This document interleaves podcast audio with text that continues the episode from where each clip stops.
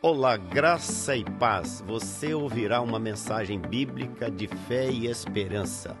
Estamos orando para que esta mensagem lançada germine, cresça e frutifique em sua vida para a glória de Deus Pai. Jesus o abençoe ricamente. Último domingo do mês. Último domingo do mês. Nós conversamos sempre no último domingo do mês sobre missões. E nesse mês de outubro, em especial, nós estamos conversando e o nosso subtema desse ano, desse mês de outubro, frutificando enraizado, enraizado na palavra. Missões tem tudo a ver com a palavra de Deus. Missões tem tudo a ver com a palavra de Deus. Eu gostaria de convidar você a abrir a Bíblia que você trouxe, o app que você trouxe, o que você trouxe aí. Salmos de número Salmos 119 versículo de número 105. Lembrando que também hoje nós estamos celebrando o culto da reforma, onde nós lembramos e oramos e agradecemos a Deus pela reforma protestante do século XVI, um marco histórico não só na vida da igreja, mas na vida de toda a sociedade até nos dias de hoje. Hoje nós vivemos um período super interessante, super bacana, graças à reforma protestante do século XVI. E vamos mencionar sobre esse assunto também na mensagem de hoje. É um versículo que talvez você tenha aí gravado em algum lugar na sua casa, um adesivo, talvez sua avó falava, seus pais falavam, talvez você lembra de cor, sabe de um versículo de cor, e esse é um deles, Salmo 119, versículo 105. Vamos ler? Olha, está aí na tela. Vamos ler esse que está aqui?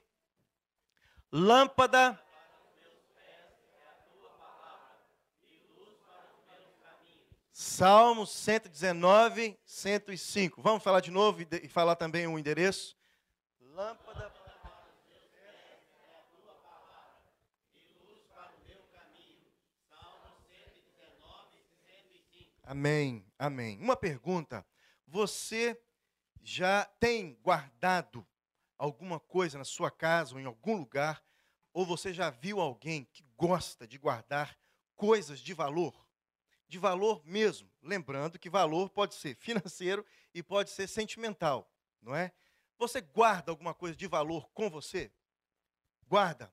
Você guarda, ou você pretende guardar, ou você é, espera que entregue alguma coisa de valor para que você possa guardar? Quando meu avô faleceu, os meus tios pegaram tudo que meu avô tinha. Tinha um chapéu bacana, uma espingarda que ficava atrás da porta, um vergalho que chamava, aquele negócio que batia no cavalo lá.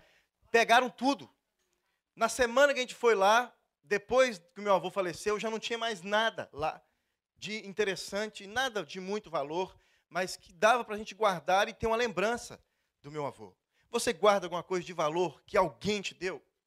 Alguém te deu alguma coisa de valor e você preserva isso. Preserva assim, olha, que nem seus filhos podem encostar naquele negócio, porque senão vai quebrar. Senão quebra, senão estraga, senão suja. Senão você vai cedo ou tarde vai perder aquilo de valor sentimental ou talvez valor financeiro para você. Alguns guardam pe é, peças de ouro, bijuterias de ouro que a vovó, a bisavó deu quando o primeiro neto nasceu. Não é assim? Na nossa tradição, alguns guardam cordões, alguns guardam chapéus, outros guardam coisas assim que a gente nem imagina o que é, mas algo de valor. Nós preservamos, preservamos essas coisas.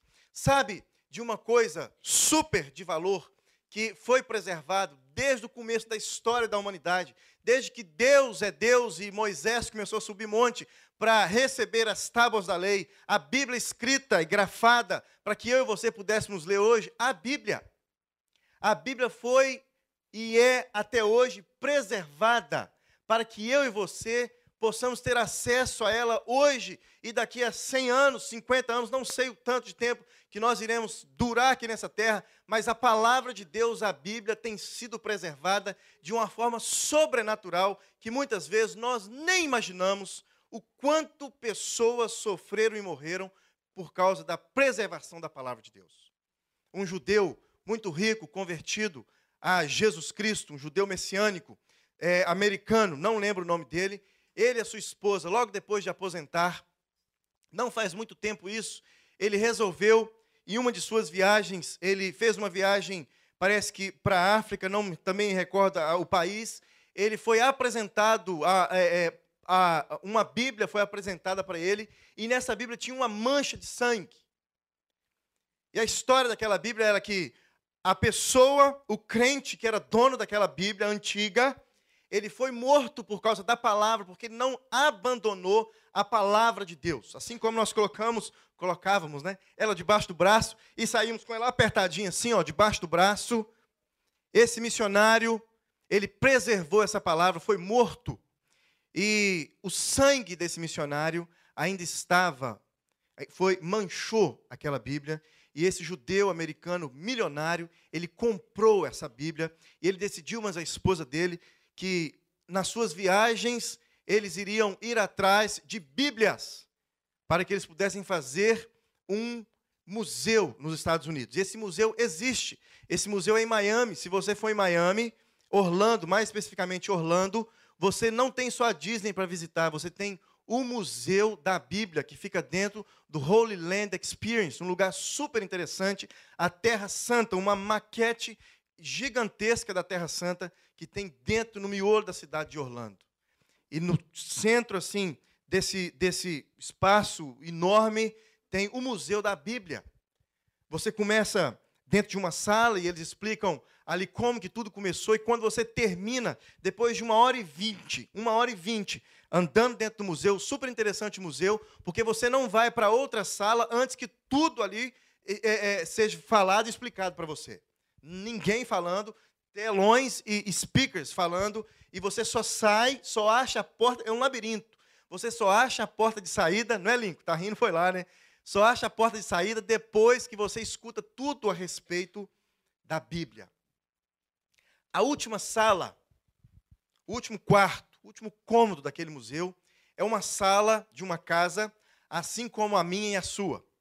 Televisão, telefone, um videogame do lado, um sofá bem aconchegante, mesinha de centro. Você entra por aquela sala, não tem porta de saída até você ouvir tudo. Quando você termina de escutar a última mensagem a respeito da Bíblia, a voz diz assim: essa Bíblia que você escutou aí, já está escutando já há mais de uma hora atrás, ela chegou até as suas mãos, falando diretamente com a gente. O que você fez para essa Bíblia chegar nas suas mãos. Aí ele faz uma outra pergunta: O que você tem feito com esse livro que para que pudesse ser preservado, famílias inteiras padeceram por causa dele. E você sai naquela última sala e acaba ali a mensagem, uma porta se abre sem fechadura, sem nada, a porta automaticamente abre e você sai dentro de uma livraria cheia de Bíblias para você comprar. Claro que é um marketing também, não é? É um marketing super interessante. Quando você puder, vale a pena ir naquele lugar. Nós preservamos, Deus preservou a palavra de Deus, a Bíblia Sagrada, para que ela pudesse chegar até nós. Pessoas, no começo da história, copiavam esse livro à mão, para que esse livro hoje pudesse ser preservado e que ele, para que ele pudesse chegar até a minha mão e a sua. Pessoas copiavam e quando vinham as guerras, vinha as cidades que iriam ser queimadas, eles escondiam os rolos, os papiros dentro de cavernas, e nós visitamos essas cavernas e eles anos depois, um menino, simplesmente um menino, um pré-adolescente brincando e é, é, é tocando os animais dos seus pais, brincando, jogando pedra. Sabe aquelas brincadeiras que menino tem de jogar pedra e acertar em algum lugar? Ele acertou dentro de um buraco e fez um barulho oco. Esse menino entrou dentro desse buraco e ele achou ali porções das profecias de Isaías escondidos dentro de potes de barro.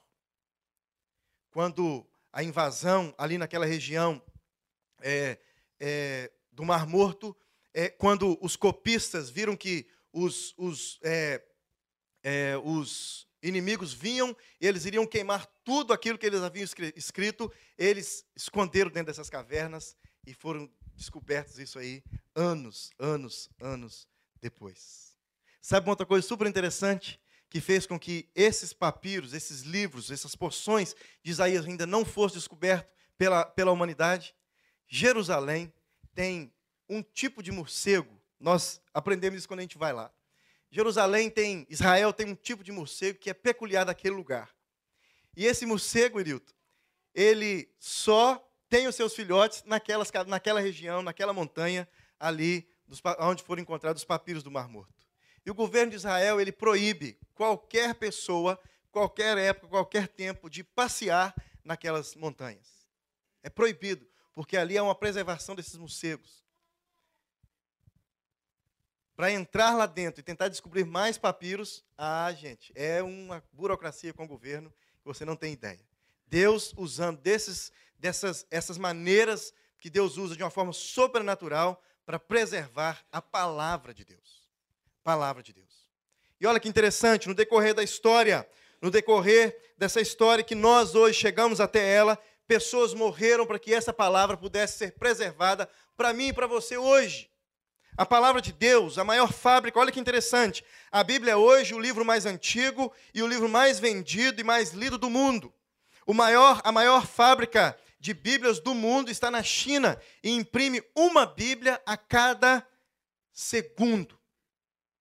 Olha que curiosidade. Uma Bíblia a cada segundo é produzida em uma fábrica apenas na China. O chinês é um trem de doido, gente. O Brasil é o maior distribuidor de Bíblia do mundo. Sabia disso? Não. O maior distribuidor de Bíblia do mundo. A maioria das pessoas que declaram ter lido apenas algumas coisas, pessoas que não gostam de ler, pessoas que não têm é, é, é, a cultura de ler. Aí você pergunta: você já leu? Já li, leio muito pouco, não gosto muito de ler. O que, que você gosta de ler? O que, que você já leu? A Bíblia. Pessoas que não gostam de ler, pelo menos quando você pergunta o que você já leu, é a Bíblia Sagrada. Papa Francisco afirma que nenhum outro livro tem o mesmo poder da Bíblia, capaz de curar os corações feridos, como no tempo de Cristo. Olha o que esse moço disse. A Bíblia tem poder de curar corações feridos da mesma forma que Cristo curava. Cristo passava curando as pessoas, a palavra de Deus, a própria Bíblia, tem poder para curar quando nós a manuseamos e a lemos. Romanos 3 disse que a palavra de Deus, a Bíblia, é um oráculo de Deus. Então, como a Bíblia chegou até as minhas mãos e até as suas mãos? Moisés dá um pontapé inicial. Copistas depois copiam essa palavra. Pessoas foram levadas a um determinado lugar ali, naquela região do Mar Morto, para que eles pudessem morar ali e eles não perder tempo nenhum copiando a palavra de Deus. Eles copiavam dia, noite, dia e noite a palavra para que ela pudesse ser distribuída para alguns lugares. Alguns lugares apenas tinham acesso à palavra de Deus. E um desses lugares era a própria, a própria igreja. A igreja era um dos poucos lugares que tinha um exemplar da palavra de Deus, da Bíblia Sagrada.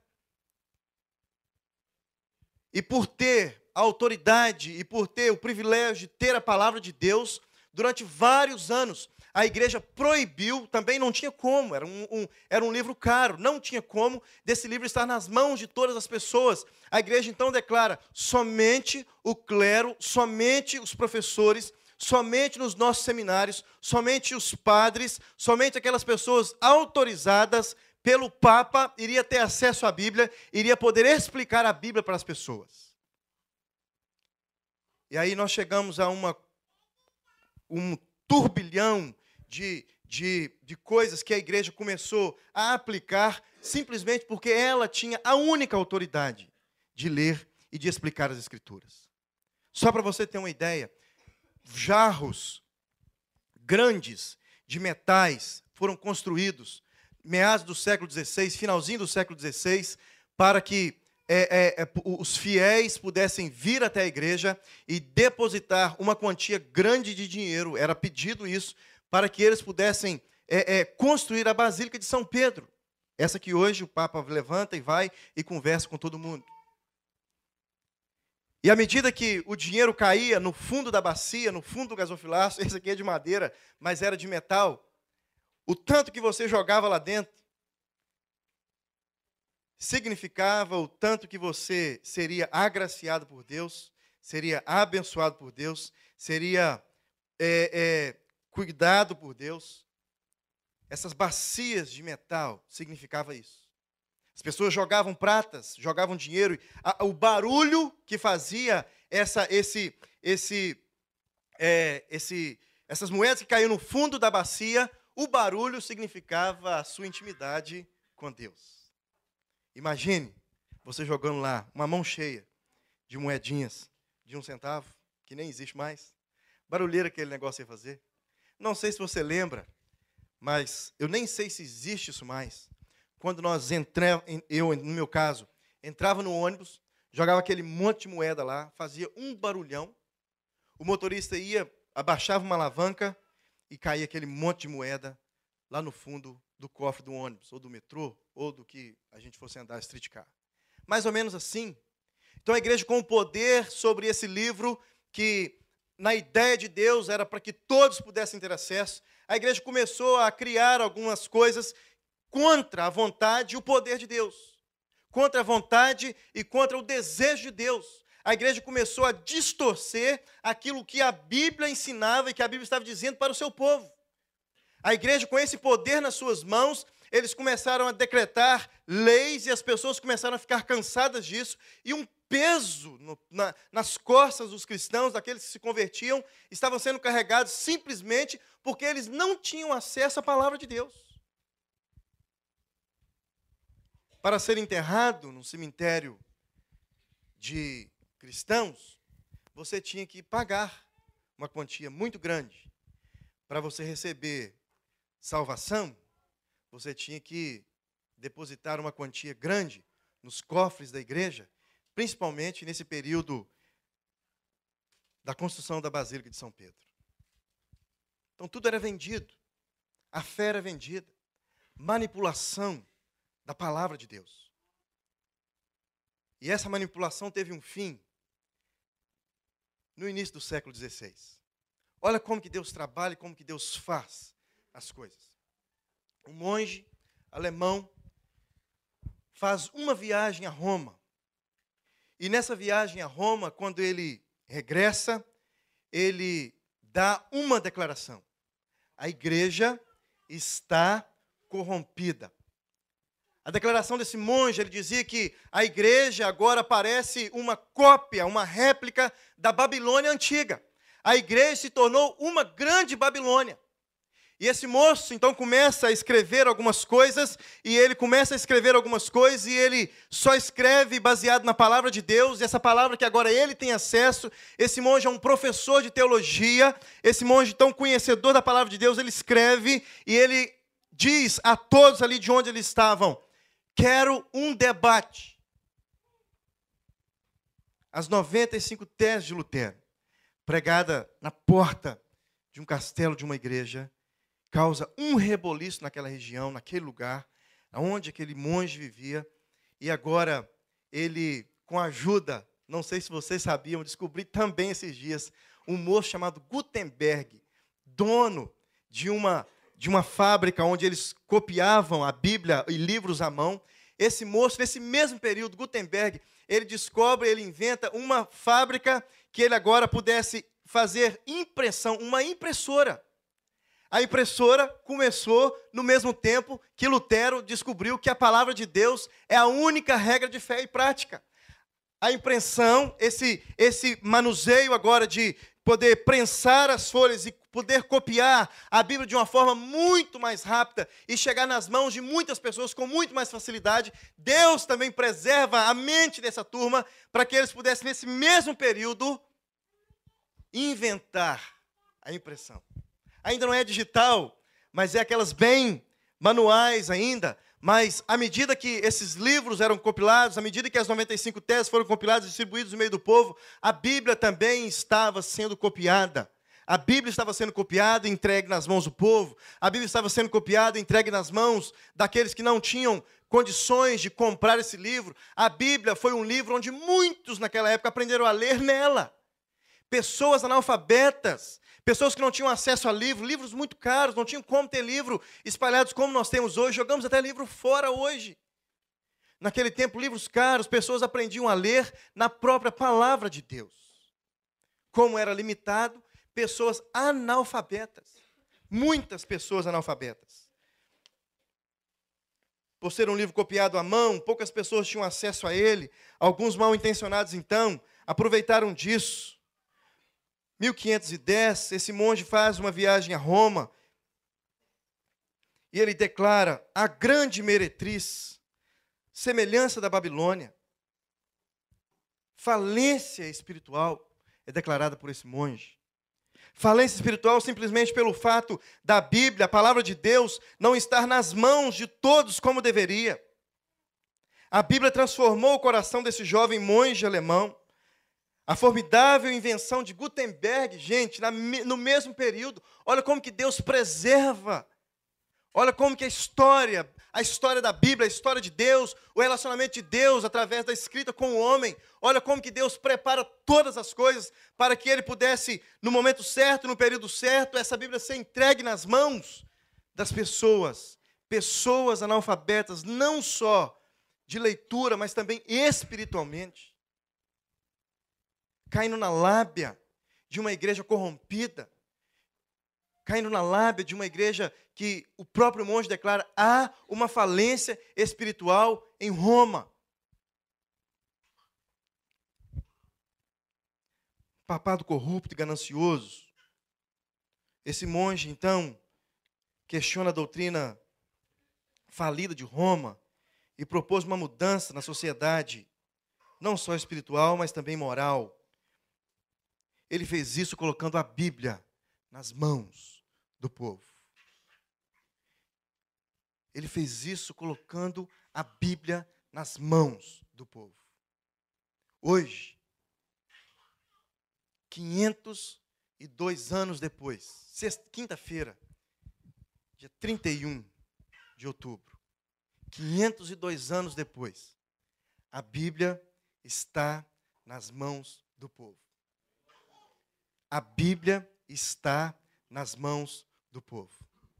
Talvez você é contra, você não gosta, talvez você não tenha costume disso, mas o aplicativo da Bíblia na mão do povo, a Bíblia em forma de aplicativo, de 2018 para 2019, teve um crescimento de mais de 400% em apenas um ano de Bíblias sendo distribuídas e colocadas nas mãos do povo. Estratégia de Deus. Estratégia de Deus. Todos hoje, todos, todos nós, todos nós que estamos aqui dentro desse, desse auditório e quem nos escuta pela internet, todos nós temos um exemplar da Bíblia em nossas casas. Todos nós. Impossível não ter. Impossível não ter. Alguém, há um tempo atrás, não sei, aqui numa reunião de quarta-feira, disse assim, pastor, estão vendendo Bíblia até no Dolarama. Alguém lembra disso ou não? Vendendo Bíblia no Dolarama. Você vai nessas livrarias grandes que tem aqui, você encontra Bíblias em português lá. É claro que não em todas, mas se você for fazer uma pesquisa e ir lá e vasculhar, você encontra Bíblias em português. Distribuídas a todas as pessoas. E de graça. De graça quase de graça. Esse monge, então, ele coloca a Bíblia nas mãos do povo, e ao colocar a Bíblia nas mãos do povo, ele declara: somente a Bíblia é nossa regra de fé e prática. Somente a Bíblia, somente a Bíblia agora precisa ser a minha e a sua regra de fé e prática. A fé, ela é somente o que é, é o que Deus requer de nós e apenas isso. Não é fé e mais alguma coisa, é fé apenas isso. Cristo e Ele somente é o mediador entre Deus e o homem. A graça e por meio dela somente é que o homem alcança o favor de Deus. Toda honra e toda glória e todo louvor somente a Deus. A Bíblia, então, lida, explicada, a Bíblia na mente desse monge, a Bíblia na mente das pessoas, causou uma grande, um grande reboliço na mente, na cabeça daquelas pessoas daquele tempo. A palavra de Deus nas mãos do povo trouxe mudança radical em cidades inteiras. Genebra, essa famosa cidade que nós conhecemos aí, Genebra, querido, completamente mudada depois que a Bíblia foi colocada nas mãos do povo. Depois que a Bíblia foi entregue nas mãos das pessoas. Uma cidade inteira, inteira, de primeira, porque a Bíblia foi colocada nas mãos do povo. Agora não tinha como mais ninguém ler essa Bíblia, interpretar da maneira que eles queriam e jogar pra, de goela abaixo nas pessoas. Agora todos, todos tinham acesso à palavra de Deus. Eu não sei se vocês recordam, aí a turma de, de, da década de 80, ainda nas nossas escolas brasileiras, eles ensinavam a Bíblia para gente. E com o tempo, o tempo foi passando e acabou. Lembra da aula de educação moral e cívica? Que a professora também ensinava a Bíblia para a gente? educação religiosa. Onde estão isso mais? Não sei se você pode abrir a sua mente um pouquinho e pensar, mesmo a Bíblia estando nas nossas mãos. O povo passou a ter a Bíblia em suas mãos. A Bíblia agora estava escrita na língua do povo. A grande maioria que era analfabeta aprendeu a ler através, através da Bíblia. A pobreza que havia se instalado entre o povo deu lugar à prosperidade. A leitura da Bíblia trouxe prosperidade para o povo. Aquela turma que ficava na porta da igreja pedindo esmola, essa turma agora começa a ler a Bíblia, entender a palavra de Deus, e essa turma começa a crescer também, não só espiritual, mas em prosperidade. A reforma promoveu a ideia de igualdade que tem raiz na crença do judaísmo cristão, de que as pessoas são todas criaturas de um único Deus, não há privilégio, somos todos criaturas de Deus, somos todos filhos de Deus. Não há agora um chapéu colorido que vai fazer distinção entre a vontade de Deus para a minha vida e a vontade de Deus para o outro que, que usa o chapéuzinho bacana e aquela toga interessante. A Bíblia abriu a mente do povo o povo agora começa a ver Deus de outra maneira, começa a ver Deus agora como todo-poderoso, toda honra e toda glória seja dada ao Deus todo-poderoso. Trazer a Bíblia para as mãos do povo trouxe benefícios surpreendentes para toda a sociedade. Queridos, a Bíblia na minha mão e na sua, a Bíblia na minha mão e na sua também, ainda hoje, pode trazer mudanças significativas para mim e para você. A Bíblia na minha mão e na sua hoje pode abrir os nossos olhos, como esse salmo que nós acabamos de ler, 119, versículo 105, lâmpada para os meus pés. A Bíblia na minha mão e na sua hoje, ela pode ser também uma lâmpada, assim como ela foi para essa turma do século XVI. A palavra de Deus na minha mão e na sua hoje, lida entendida e praticada. Foi isso que aconteceu nos tempos desse moço, nos tempos desse monge, esse monge eh, alemão. A palavra de Deus na minha mão e na sua hoje pode trazer uma mudança significativa e sobrenatural na minha vida e na sua. Lâmpada para os meus pés. Um povo que andava tropeçando na igreja, um povo que andava tropeçando nas, nas roupas longas, nos chapéus, na, nas carruagens, daqueles que cuidavam da igreja. Agora um povo que sabe, que sabe e consegue andar baseado na palavra de Deus, essa palavra agora é lâmpada para os pés dessas pessoas. Se você é curioso, deve lembrar, e gosta de filme, deve lembrar do último filme que não sei quem que fez, mas um relançamento do filme Lutero. Se eu não me engano, 2015, 2016. Desculpe, 2005, 2006 um filme que fez um sucesso. E se você estava no Brasil nessa época, todas as nossas igrejas, eles passavam esse filme. Todas as nossas igrejas, eles passaram esse filme, Lutero. Vale a pena você ver esse filme. Vale a pena você ver. Mulheres sendo escondidas em barris e colocadas nas carroças para que elas pudessem abandonar os monastérios. Agora imagine você chegar com uma carroça cheia de barril e falar: ali tem produto, ali tem comida, ali tem alguma coisa, e quando aquilo chega na sua, na sua fazenda, na sua casa, ou na sua escola, ou no seu, na sua igreja, cheia de mulheres ali dentro, escondidas, porque elas não podiam sair de onde elas estavam. A palavra de Deus é lâmpada, foi lâmpada para os pés dessas pessoas, e hoje, em nossas mãos, ela também pode ser lâmpada para os nossos pés. Nós que andamos tropeçando muitas vezes, nós que andamos sem rumo muitas vezes, nós que andamos perdendo tempo muitas vezes, nós que andamos sem direção, literalmente sem direção. E essa palavra que é lâmpada para os pés, ela clareia o caminho. Eu não sei se você já viu isso, mas nos nossos retiros tem a caça ao capa branca. Nesses últimos dois retiros, arrumei uns capa branca ruim de correr. Ruim. No último até tentei ser, mas também não consegui.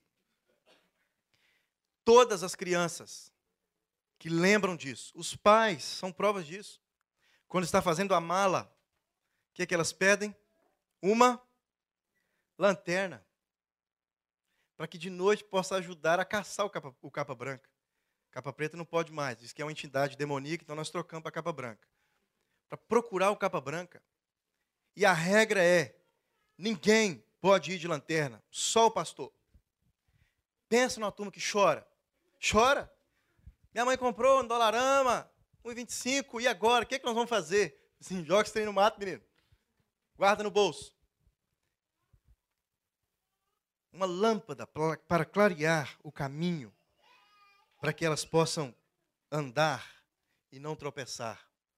Uma luz que clareia um caminho. Sabe de uma coisa que eu descubro aqui? Eu trago como conclusão para todos nós essa noite. A palavra de Deus nas nossas mãos. Quando eu falo nas nossas mãos, na verdade, o que eu estou querendo dizer é no nosso coração. Porque nas mãos é muito fácil, não é?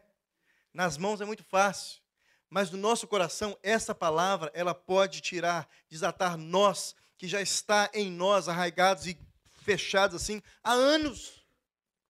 Essa palavra em nosso coração, ela pode agir como uma lâmpada, sabe? Essa lâmpada que nos ajuda a andar de noite, essa lâmpada que clareia a nossa casa, essa lâmpada que você passa, ela acende sem você tocar, essa lâmpada que é o próprio Deus, a palavra de Deus, ela pode trazer clareza para a minha caminhada e para a sua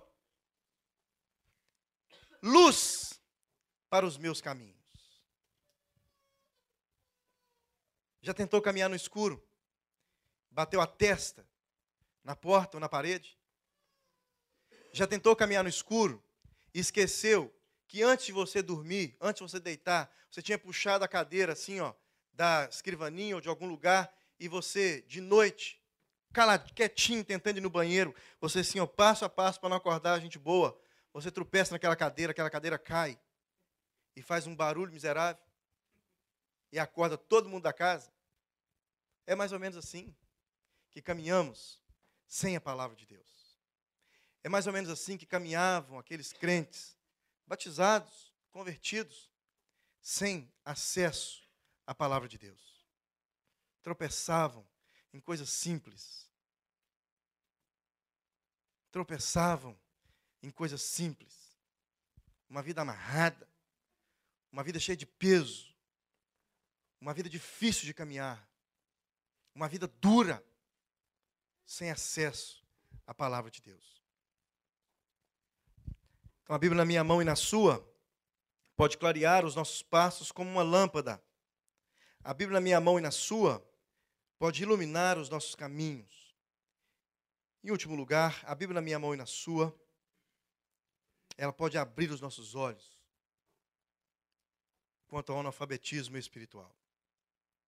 tive uma oportunidade rica, segunda-feira, de fazer um velório de um irmão de um amigo.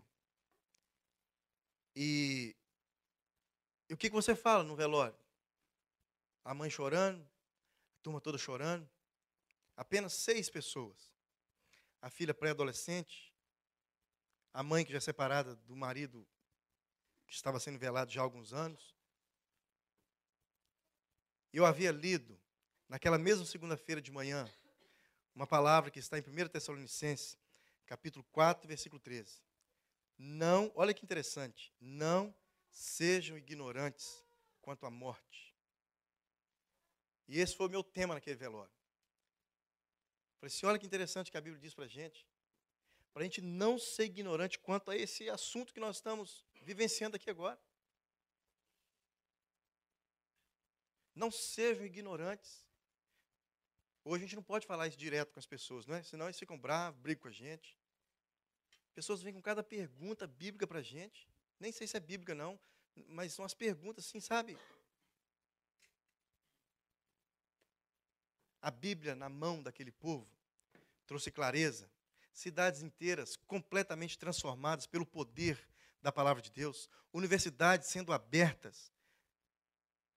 Coisa assim, ó, gloriosa e grandiosa, que hoje nós somos beneficiados disso, apenas porque a palavra de Deus foi colocada nas mãos das pessoas. Quantos de nós pais, primeira coisa que a gente faz lá em casa foi isso. Primeiro presente que dá para um filho, a palavra de Deus, não é? Uma Bíblia com cinco páginas apenas, dessa grossura a Bíblia, uma folha desse tamanho assim, ó a gente dá para os nossos filhos. Palavra de Deus colocada nas mãos do povo. Palavra de Deus colocada no coração do povo. Naquele período, desse período da reforma protestante, trouxe uma mudança sobrenatural no coração, na vida, na mente, na cidade, no país daquela turma. E pode fazer isso comigo e com você hoje. Palavra de Deus na minha mente e na sua. Lâmpada para os meus pés e luz para os meus caminhos. Salmo de número 105, Salmo de número 119, versículo 105. Vamos dizer mais uma vez?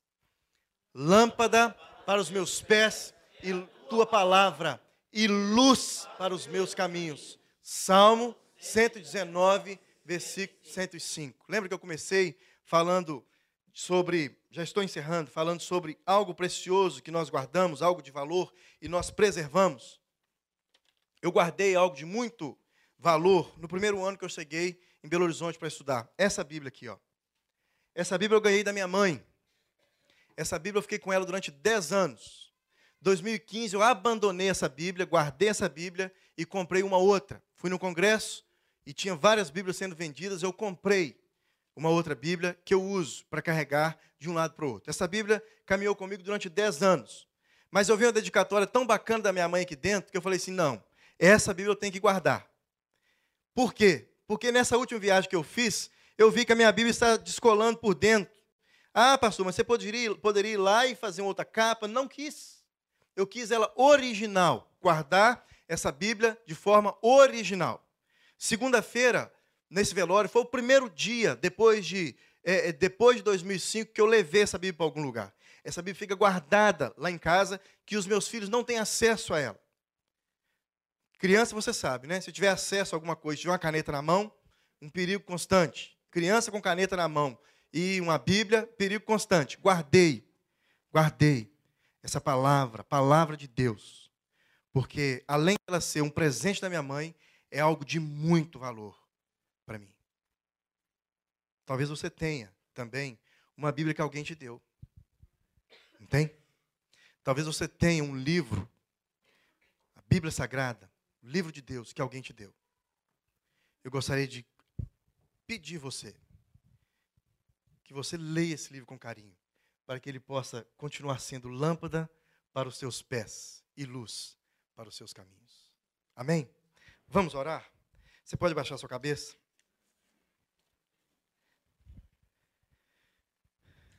Senhor Jesus, muito obrigado, porque o Senhor preservou a tua palavra. Muito obrigado, Deus, porque hoje nós podemos ler, Deus,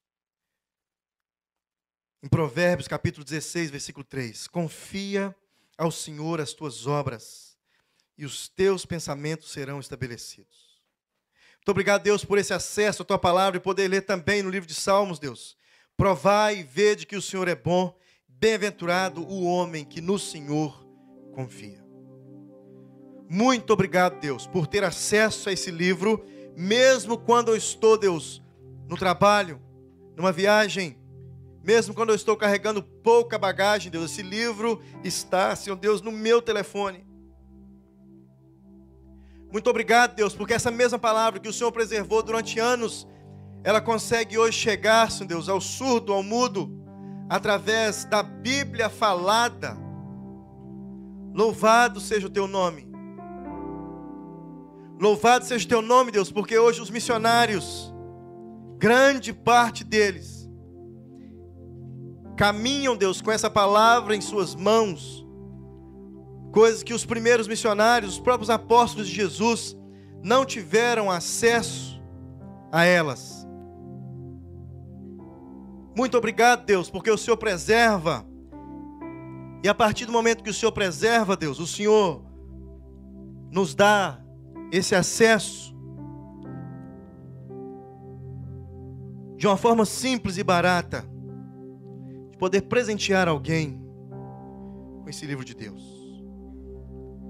Que ele possa estar sempre no nosso coração, não apenas em nossas mãos, para a glória e louvor do teu nome, para que essa palavra possa continuar sendo lâmpada para os meus pés e luz para os meus caminhos.